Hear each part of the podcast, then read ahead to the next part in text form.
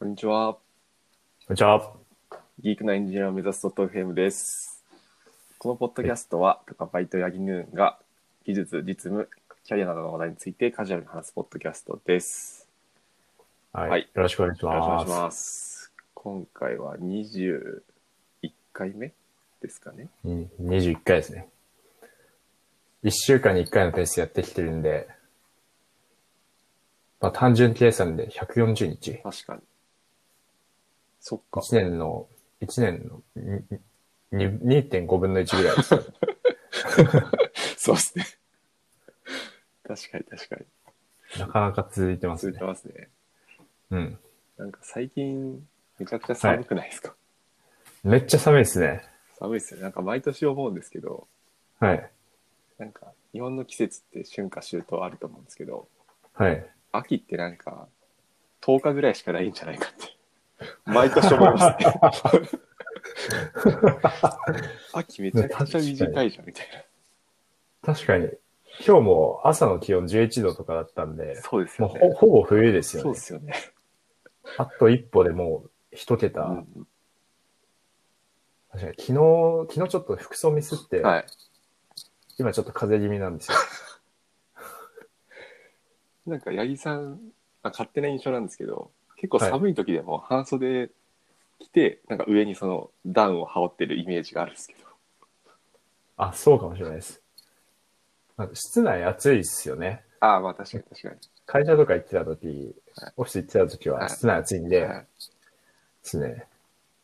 逆に着込んじゃうと、オフィスですごい暑いみたいになるのが嫌で、ああなるほどなるほどめちゃくちゃ暖かいアウター着て、中は半袖みたいな。はい。なんかその記憶があります。去年とか会ってた時。ああ、確かに。オフィスにお邪魔させていただいたり。あ、ねそうです、そうですね。懐かしい。はいでちょっと僕が転職してから、転職してからもう、すぐあの、自粛期間にな、自粛期間っていうか、うんまあ在宅になっちゃったんで、あれですね、高パイさんまだ、僕の、その転職先のオフィスにまだいらっしゃってないですよね。あ、そうですね。うんちょうどなんか、お邪魔しようかなって思ってた時期ぐらいでしたもんね。コロナが流行ってきて。ねそうっすよね。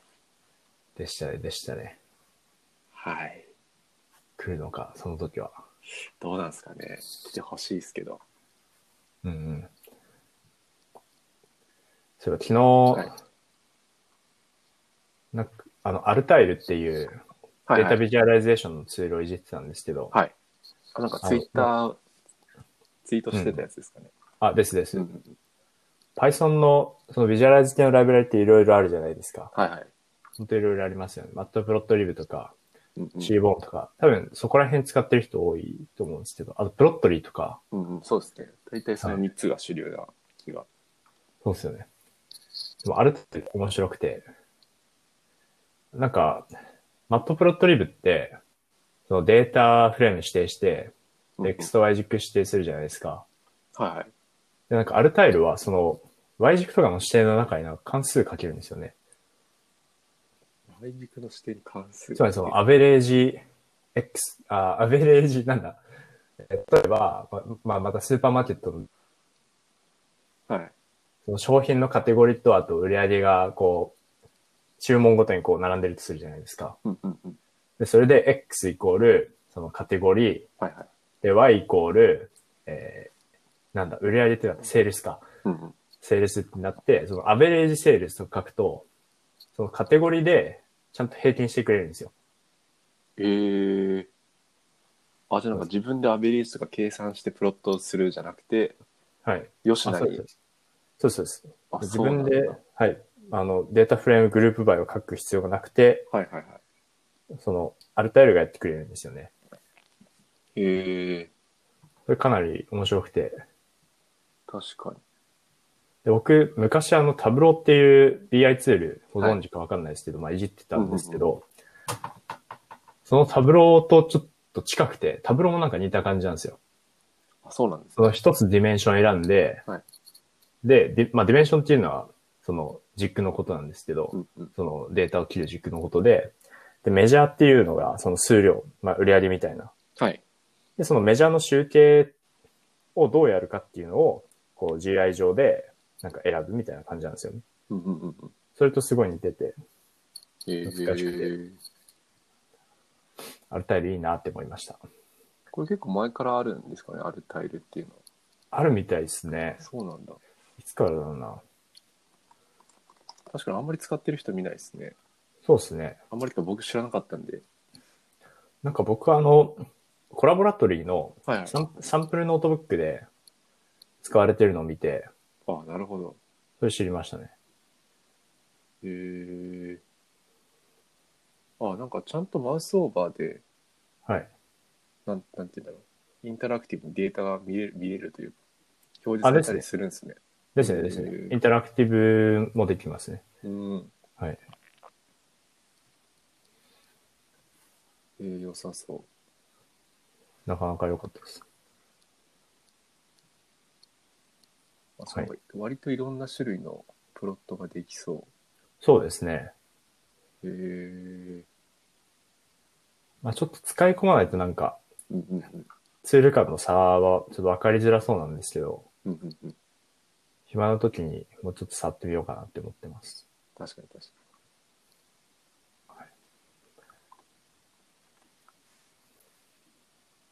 なんか高林さん最近なんはいかありましたか、雑に、ですけど。に。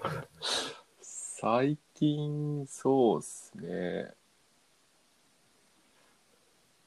あ、なんか、アーカイブにコードタブがでできたっていううんうんうん。のを聞いて、はいあのアーカイブってあの論文が、はい。まあ、たくさんまとまってるところに、うんうん。まあ、なんかココードも一緒に載せれるようになったんで、はい。なんか個人的にはすごいありがたいというか、確かにそうですね。まあ、全部載ってるわけではないと思うんですけど、うんうん。なんかやっぱり論文とかにも GitHub のリンクがあると、はい。個人的にすごい嬉しいんで、確かに。全部書いてるわけじゃないですもんね。論文の中も。そうですね。そうですね、そうですね。確かに。これは熱いな。うんうん。あとすごい個人の話になっちゃうんですけど、はい。先週健康診断に行って、はい。なんか視力が落ちてたっていう、結構ショックなことが、はい ありましたね。あ、それなんか見ましたよ。ツイッターで。はい。でも、でも、あれですよね。落ちたって言ってもいいんですよね。まあ多分1以上はあるんですけど、落ち落ちたと言っても。はい。はい。でなんかもともと1.5ぐらいあって、はい。それがまあ落ちてたんで、なんか個人的にちょっとショックでした。ああ、まあでもずっと保ってきたものがちょっと落ちると、それはショックかもしれないですね。はい。そうですよね。はい。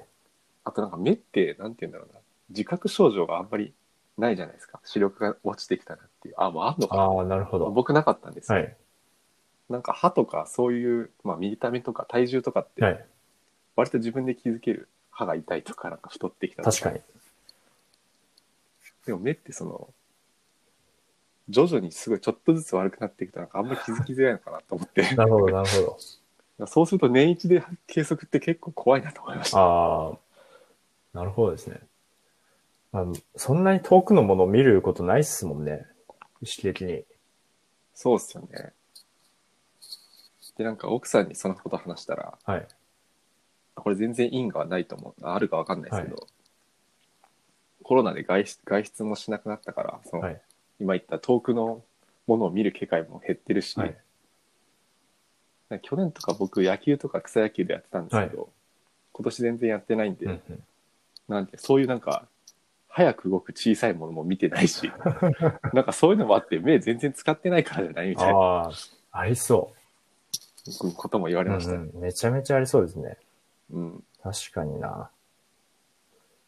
僕も、社会人になってからほぼ、あの、もともとテニスやってたんですけど、はいはい。テニスも、まあ、その、早く動くちっちゃいものを追いかける競技なわけですけど、うんうん。そういうのないんで、まあ、ひたすら平たい画面を見ている生活です。いや、そうっすよね。多分これ多分い良くないんだろうなってなるほどですね。思いました。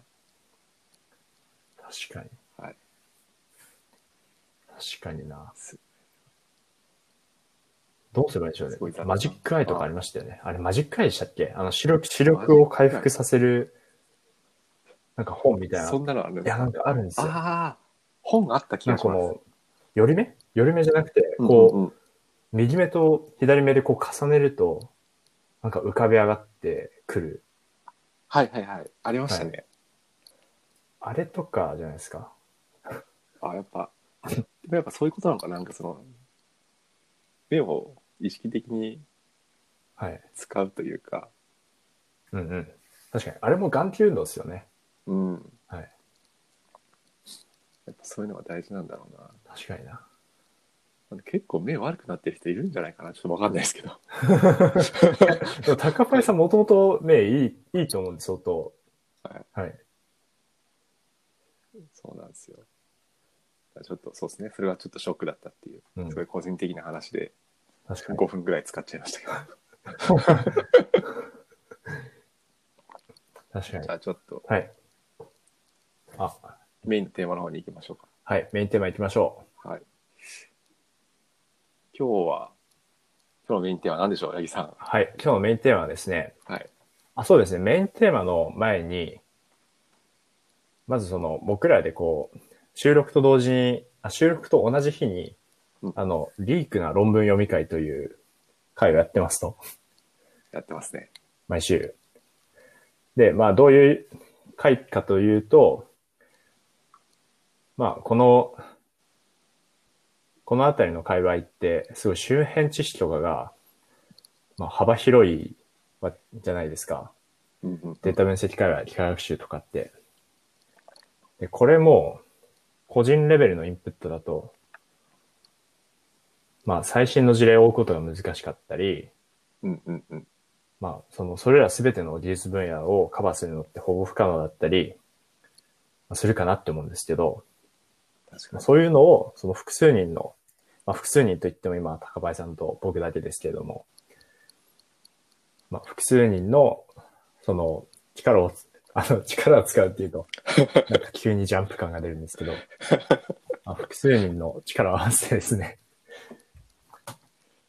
まあ、それらのカバーも、あの、カバーし、それらの範囲もカバーしたりだとか、あと個々人のレベルアップを目的としてやってますという回ですね。で、今日は、僕が今日その回で発表する予定だった内容を、ちょっとポッドキャストでも、は配信するという試みをやってみようと思います。やってみましょう。はい。ででですね。で、メインテーマは、今日はこの、とサンプルレシオミスマッチという、まあ、AB テストの、その、結果の信頼性を、まあ、著しく損なううん現象についての取り上げた論文を紹介させていただきますと。ありがとうございます。はい。よろしくお願いします。お願いします。はい。で、はい。じゃあ論文のタイトルはですね、えー、ちょっと難しいんですけど、Diagnosing、えー Sample Ratio Mismatch in Online Controlled Experiments、えー Taxonomy and Rules of、えー Science for Practitioners という論文です。長いですね。長いですね。はい。で、これ書いたのが、あの、マイクロソフトの方で、えーで、2019年の KDD で発表された論文ですと。なので、割と最近ですね。はい。確かに確かに。おそらくこの論文の前に、このサンプルレストミスマッチっていう言葉が出てきてなかった、多分出てきてないと思うんで、このサンプルレストミスマッチっていう現象に、こう、ちゃんと名前がついたのが最近だっていうことになりますね。なるほど。は。い。で、を話す内容としては、あなんで読んだのかっていうことと、まあ、あと、サンプルレーションミスマッチ。まあ、これ SRM って略すと頭文字取って読んだりするんですけど、で、何なの？と、あとこのサンプルレーションミスマッチって、まあ、分類ができて、まあ、5種類ぐらいに分類できるんですけどうん、それぞれ、というところと、まあ、あと、感想ですね。最後感想で締めようと思います。はい、ありがとうございます。で、まず論文を読んだモチベーションですね。で、これって、まあ、僕が勝手にこのカバ本と呼んでる本があるんですけど、ありますね。はい。カバ本、あカバ3本とか、いろいろうんうんうん。そうですね。じゃあやっぱカバにちょっとリスペクトをして、カバ3本と呼びますけど、はい。カバさん本。これはあの、 Trustworthy Online Controlled Experiments、A Practical Guide という A/B testing という本で、あの、今、Airbnb の experiment のヘッドの、あの、ロニー・コハビさんとか、うんあとは Google でフェローをやってらっしゃる、えーダイアン・タンさんとか、まあうんそうそうたる方々が書いた本ですね。で、その中であの SRM っていうのが出てきたんですけど、うんうんうん。ちょっとな、その、こういうことかなっていうのはあったんですけど、まあ、なかなか理解の解像度低かったんで、もうちょっと、その、あの、ここで参考文献にあった論文を当たってみたかったっていうのがモチベーションになります。なるほど。で、ちなみにこのカバ3本、もう個人的にこの今年で一番読んでよかったなって思う本で、やばい。とてもおすすめで、AB テストに関する本で言うと多分、もうこれからゴールドスタンダードになっていくんじゃないかなって思ってますね。うんうんはい。確かに僕も、あの、八木さんが話したんで買って、まだ全然読めてないですけど、うんうん。今のところめちゃくちゃはい。ためになる本ですね。そうですね。うん。本当にもうね、AB テストの A から Z まで多分ある本だと思いますね。うんうんはい。というところですと。うんうんはい。じゃあ次にですね、じゃあその SRM、まあ、サンプルレストミスマッチとはどういうことなんですかと。いうことなんですけど、まあこれ端的に言うと、その AB テストのその各群をよく variant とかいう呼び方をしますと。で、その各 variant に割り当てられるユニット数、まあ、ユーザー ID とか、いろいろその randomization のユニットがあると思うんですけど、ユーザー ID だったり、えークッキー ID だったり、まあ、いろいろあると思うんですけど、まあ、その数が、その事前の想定と乖離する現象のことを言います。うんうんはい。うんで、これってどういうことなのかっていうことなんですけど、まあ、例えば例で、その一番シンプルな、その AB テストって、一つあのコントロール群、つまりそのデフォルトのものと、あと一つのトリートメント群、その何かを変えた群ですね、はいはいはい。を想定して、で、その等しく、つまり、まあ1対1うん。で、そのユニットを割り当てるっていう二群比較が、多分 AB テストでし一番シンプルなんですけど、それを想定しますと。はい。で、この場合って、そのサンプルレシオ、つまりその、それぞれのバリアントに割り当てられたユニットの数の比ですね。つまりトリートメントに割り当て、えっ、と、トリートメントに割り当てられたユニットの数と、コントロールに割り当てられた、えーユニットの数は、その1になることが想定されてますね。つまり、その等しく割り当てているので。うんうんはいそうですよね。確かに確かに。はい。しかし、これが例えば、例えば0.7とかうんうん1.2とか、1よりも、まあ、ずれてくると、このサンプルレストミスマッチを疑うことになりますと。はい。うんうんうんわかりやすい。確かに確かに。で、まあ、それを検出、どうやって検出すればいいのかっていうのは、この後話すんですけど、まずその、SRM が発生していると何が問題なのかっていうことですね。で、これ先にもう答え言っちゃうんですけど、そはいのセレクションバイアスと呼ばれるものが生じている可能性がとても高くなるというのが問題です。はい。なるほど。で、まあ、セレクションバイアスがかかっていると、もうその、効果が、まあ、過大評価されているか、過小評価されているのかっていうのが分からなくなるので、そのバイアスの原因が分からないと。分からなくなるので、その結果として、その効果検証の結果も全然信用できなくなってしまいますっていうのが問題です。はい。で、このセレクションバイアスって聞き馴染みがある人ない人がいると思うんですけど、これ、あの、効果検証入門という本で知った言葉です。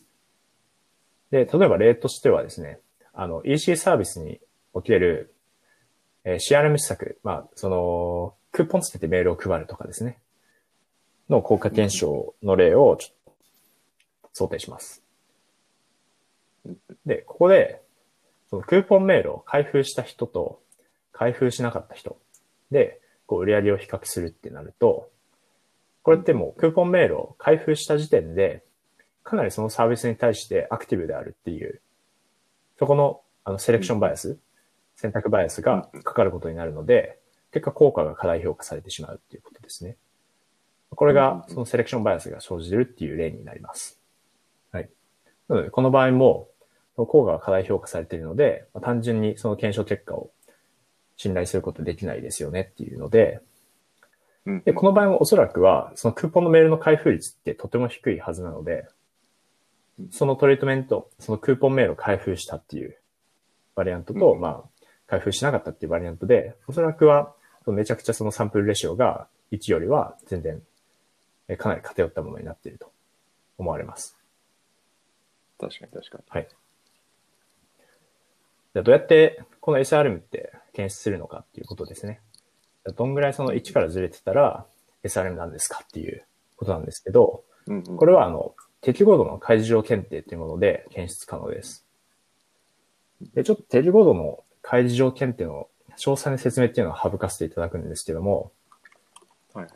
まあ、その、実際に観測された数と、その観測されるであろうっていう数の、この差分が、その現実的な値に入ってるのか入ってないかっていうのを、えっ、と、あえっと、その差分が、その、どんぐらいずれてるのかっていうのを、えー、こう、式に直すと、それが解除分布に従って、で、検定できますっていうものですね。で、まあ、二群比較の例で言うと、二群のその均等割り付けの例で言うと、えー、コントロールとトリートメントに割り当てられるバリアント、えー、間違えた、ユニット数が、まあ、等しくなることが想定されているんで、そ想定される、その割り当てユニット数っていうのは、その、各バリアントユニット数の平均になりますね。はいはいははいい。うんで、平均からそれぞれどんぐらいずれてるのかっていうことになります。うんうんうん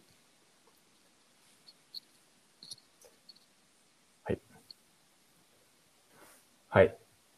では、次に SRM っていつ発生するんですかっていうことなんですけど、まあ、AB テストって、まあ、大きくは4つのプロセスがあるというふうに、まあ、論文ではなっていて、うんで、順に行くと、まあ、1番目がアサインメントのステップ。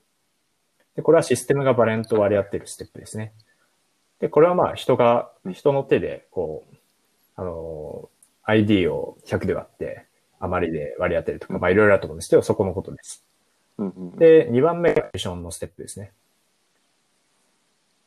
各ユニットは介入を受けて、ログが発行されるタイミングですと。うんうんうんで、3番目が log processing ですね。でこれが発行されたログが、その DB に格納される段階です。はい。うんうんうんで4番目が analysis です。で、これが分析者が集計を行う段階ですね。で、この、どこの段階で発生するのかっていうことなんですけど、はいはい答えは全てのステップで発生しますっていうことです。はい。なるほど。でえー、そっか。これ2番とかでも発生するそうなんですよねするのちょっとこの後に、その例とかも出てくるので、はい。ああ。あそうですね。で、本当にこの、ま、どこでも発生してるんで、原因っていうのが、なんか一概にこれだって言えないんですよね。なので、とってもその原因究明が難しいっていう問題があります。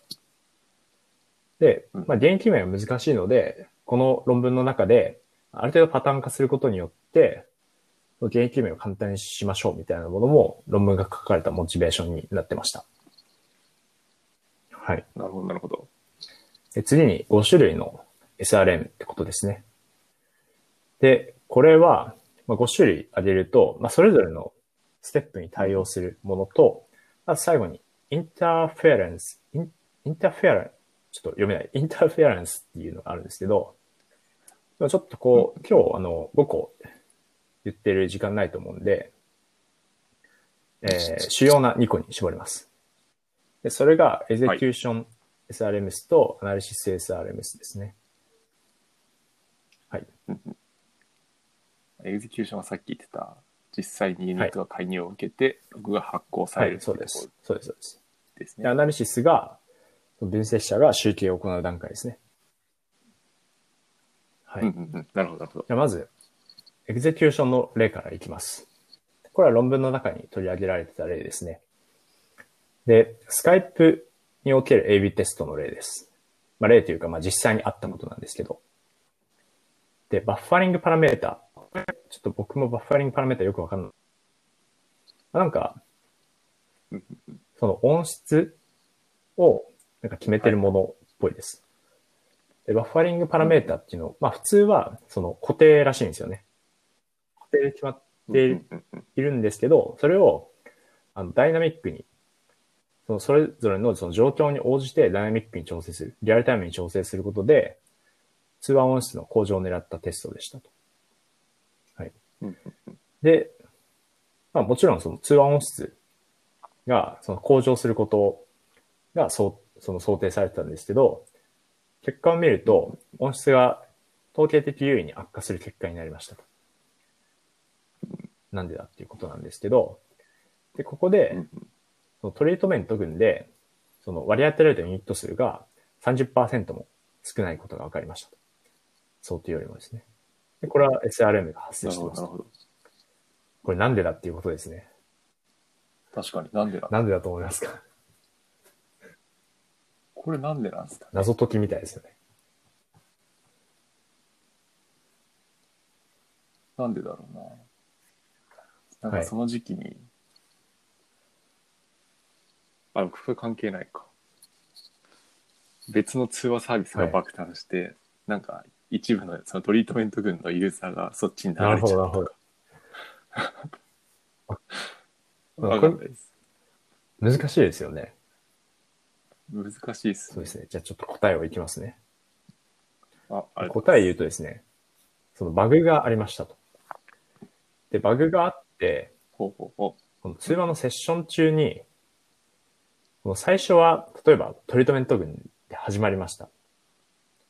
なんですけど、そう実際に記録される ID が違うものになってしまうっていう現象が発生してましたと。う。なるほど。まあこれ多分正解することは不可能確かに難しいと思うんですね。ですけど、実際このログをこう詳細に分析していったことで、このスカイプの分析チームは気づいたというふうになってました。で、結果こ、のバグの影響を受けてないグループだけに絞って、この効果検証を行った結果、音質はまあちゃんと改善してましたっていう結果でした。はあ、はいなるほど。これはなんかあれなんですかね。この AB テストで起きたバグっていうよりは、なんか前から発生したものなんですかね。あ、そこまで書いてなかったですけど、でも多分、多分そのあ AB テストの中だけな気がしますけど、ああ、なるほど。ああ、確かにこういうバグ普通に起きそう、はい。起きそうというか、実際に起きてるんで起きると思うんですけど、これ気づ。きづらいですね。そうですね。で、次のところで、まあ、どう、どうすればそういううん原因までたどり着けるかっていうことなんですけど、まあ、これやっぱ難しいんですよね。とても難しいです。うんうんうん。ただ、一つの解放としては、その、やはりその様々な角度から、いろんな仕様をモニタリングするってことでヒントを得るっていうのが。現実的な、その、解放になっていて、で、様々な角度からっていうのは、そのデータクオリティメトリックスと呼ばれる、まあ、サンプルレシオとかもそうですけど、あとは、各ログの記録回数とかですね。うんうんうん。であとは、プロダクトパフォーマンスメトリックスと呼ばれるものが、応答速度とかですね。レテンシとかのことだと思います。で、エンゲージメントメトリックスっていうのが、あの、ユーザーコードの指標です。うんうんうん。まあ、閲覧数とか、リテンションとか、そういうことだと思うんですけど、うんうんうん。はいものをちゃんとモニタリングして、どこか変な動きをしているものがないか、で、変な動きをしているところがあれば、それはなぜかみたいな考えると、割と短いループで原因までたどり着ける可能性が高くなるということですね。はいうんうんうんまあ、これがエグゼキューション SRM でした。はい。なるほど。まあ、今の例ってかなりエッジな例だと思うんですけど、うんうんうん。まあでも SRM ってけ結構こういうエッジな例の方が多いんですよね。このアナリシスのところは。割とこの、まあ、よくあるかなみたいな、うんうん。一般化しやすいんですけど、他のステップだと結構、はいはい。その、どれもこの重箱の隅をつくようなものが多いです。例えば、うんうん。えー、例えば、まあ、 experiment assignment のところだと、そのシステム自体のその assignment のロジックになんかバグがありましたとか、そういうのとか、うんうんうん。あと experiment log processing だと、その、めちゃくちゃ、そのユーザーのエンゲージメントが増えたんですけど、その増えたことによって、そのボットと認識される、その増えたユーザーがボットと認識されてしまって、で、結果、エンゲージメント増えてるのに下がったみたいな結果になったとか、はいはいはい。うんうん。が、まあ、例としては挙げられてましたね。なるほどなるほど。はい。で次に、 experiment analysis SRMs ですね。はい。で、これは、その、まあ、もう全部データが取り終わって、その分析の段階で、分析、まあ、集計の段階で起こる SRM です。で、まあ、これはその Microsoft Teams における AB テストの例が挙げられてました。で、First Line Experience ページっていうのが、えーまあ最初にプロダクトを起動した時に開かれるページをテストでしたと。あなるほどなるほど。そうですね。これ、ど、どういうページなのかな？えスキップするです。なんかどうなんだちょっと Teams 使ったことないんでわかんないですけど、う確かに自分も使ったことないな。最初に起動した時に開かれてるなんかホーム画うん、面的なものそうですかね。なんでそれを起動してたんだろう。うん確かに。なんだろうな。まあ、なんか、その最初に訪れた時に、その開かれるページがあったんですけど、それをスキップするテストでしたと。うんで、うんうんうんまあ、これは、その、分析でよくある、あの、トリガードアナリシスって呼ばれてるものがあるんですけど、その、は効果のセンシティビティを上げるために、特定のその条件だけに絞って、えー効果を見るっていうことがあるんですよね。で、これは今回の例で言うと、この、 first run experience page を見たユニットだけに絞って分析を実施しました。で、この条件をまあ適用しないと、他のこのページ別に見てないユニットも含まれてしまって、効果が希釈されるんですよね。なので、検出力も下がっちゃうんですけど、なので、まあ、 triggered analysis っていうふうに呼ばれる手法、まあ、手法というか、まあ、単純なフィルタリングなんですけど、この、えー影響があるユニットだけに絞って分析を行いましたと。はい。はいはい。で、結果、このトリートメント群でユニット数が多くなっちゃいましたと。はい。で、この。フィルター条件外すと、その、どっちもトリートメントもコントロールも、そのユニット数は等しいんですけど、なんか、条件適用すると多くなっちゃいました。ああ、なるほど。はい。ああフィルターっていうのはあれですよね。えはい。この FRE ページを見たユーザーだけに絞ってっていうところそうです、そうです。のってことですよね。なんでだっていうえーことなんですけど、なんでだ？ここはもう答え言っちゃいますね。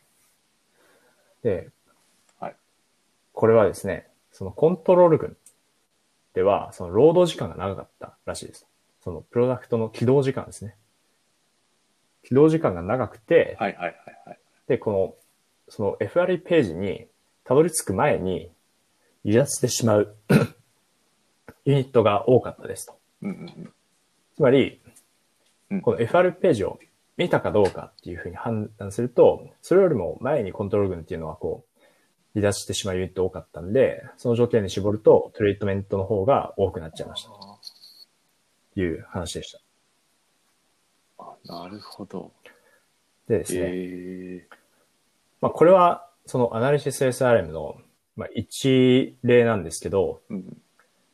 結構多くの人が、こここでその SRM に遭遇する、えー可能性が、まあ、回数が多いのかなと思って、まあ、個人的な経験に基づくものなんですけど、まあ多いかなと所感で思ってて、はい。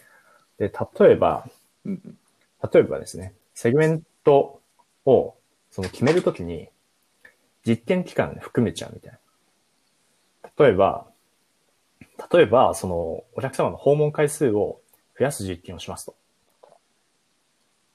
で、で、コントロールトリートメントに分けますと。で、うんで、それで、えー、例えばそのセグメント別に見たいですよね、みたいな話になって、じゃあライト、ミドル、ヘビーみたいな切り方で、その実験期間含めて、ライト、ミドル、ヘビーとか切ると、おそらくそのトリートメント群では、その訪問日数っていうのが大きくなってるはずなので、そのヘビーの人数が。コントロール群よりも増えちゃったりしますと。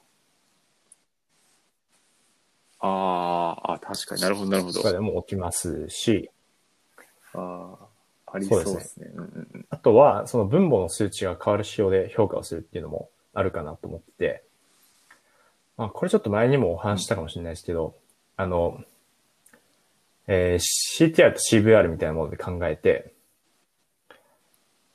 えーそのランディングページ目に変えたけど CVR で評価する。そう単純に目を引くものに変わっただけで、こう入ってくる人が増えるので、トリートメント群では、CVR の分母、つまりそのランディングページ実際にこう訪問する人が増えるので、CVR でなんか下がったように見え見えちゃいますよみたいなものも、この SRM の一例ですね。うんうんうん。なるほど、なるほど。まあ、いろいろここはパターンがあると思います。はい。確かに。で、最後にこの SRM タクソノミーっていうものがこう取り上げられていて、で、今ちょっと音声では伝えられないんですけど、こう画像、なんかフローチャートみたいなものにまとまってます。で、SRM 各段階、その assignment、execution、processing、analysis、interference っていうふうに、まあ、まとまっていて、で、あとそれぞれの、その、要因として疑われるものが、こう、箇条書きになってるみたいな感じですね。そうですね。わかりやすいですねなのでこう、SRM に遭遇したときに、どれかなみたいな、当たりをつけられると思います。はい。確かに。これだけ見てもかなり多いなって思いますよね。多いっすね。こんなにあるんだな。はい。という内容でした。うんうんで、最後に、まあ、感想というか所感なんですけど、はい。まあ、やはりその文中にも書いてあるんですけど、SRM を避けるために何をすればいいのかっていうので、まずはこの、みんなでこの存在を認識するっていうのが、かなり重要ですね。うんうんうん。なのでその、まあ、自分だけが分かってると自分だけしかこの可能性に気づけないですけど、みんなが分かってればみんなで気づけるっていう。誰か一人が気づかなくても他の人が気づくかもしれないっていう感じですね。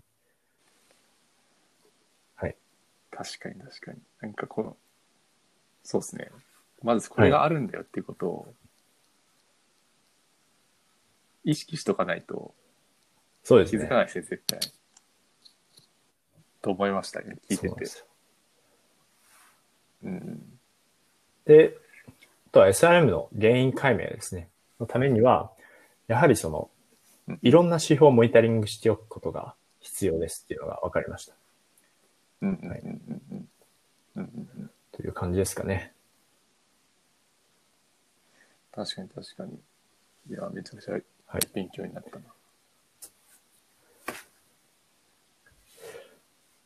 そうですね。なので、なんか、エビテストも、こう、単純にスプリットして、その、単純にその平均値比較するだけだと、こういうのが起こっている時とかに間違ったその。検証結果で意思決定しちゃうことになるんで、ちょっとそこは注意深く信頼性っていうものをこう考えていかないといけないですよっていうことですね。うんうんうん。うんうんうんうん。はい。なるほど、なるほど。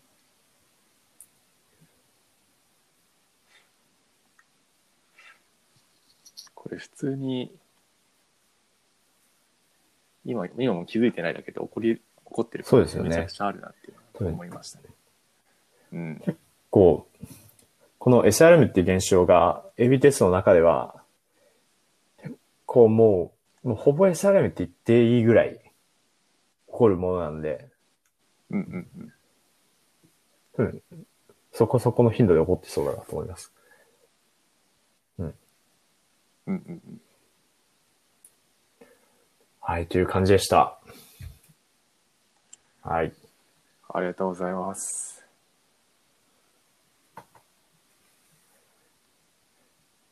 で、まあ、今は、まあ、こんな感じで、このディーク、ディークな論文読み会というものをやってるんですけど、まあ、今は一応、まだオープンにはしてない。まあでも、一応そのリポジトリがあって、そうですねパブリックなリポジトリなんで、なんかもしもあの、うんうん。もしもあの、してみたいみたいな方がいれば、気軽にこの一瞬にコメントいただければ、あ確かに確かに。はい、ありがたい。はいそうですね。リンクも貼っときますか、じゃあ。ツイッターかはい、ら、よろしくお願いします。ポッドキャストのところにお願いしま。貼りますしょう。はい、という回でしたね。はい。はい。はい。じゃあ今日はそんな感じですかね。はい。ということで、えっ、と、今日は、ギークな論文読み会の 風景をお伝えしました。風景。はい。はい。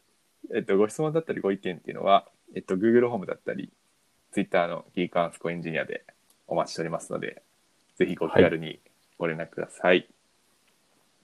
えーご視聴ありがとうございましたありがとうございまし。た。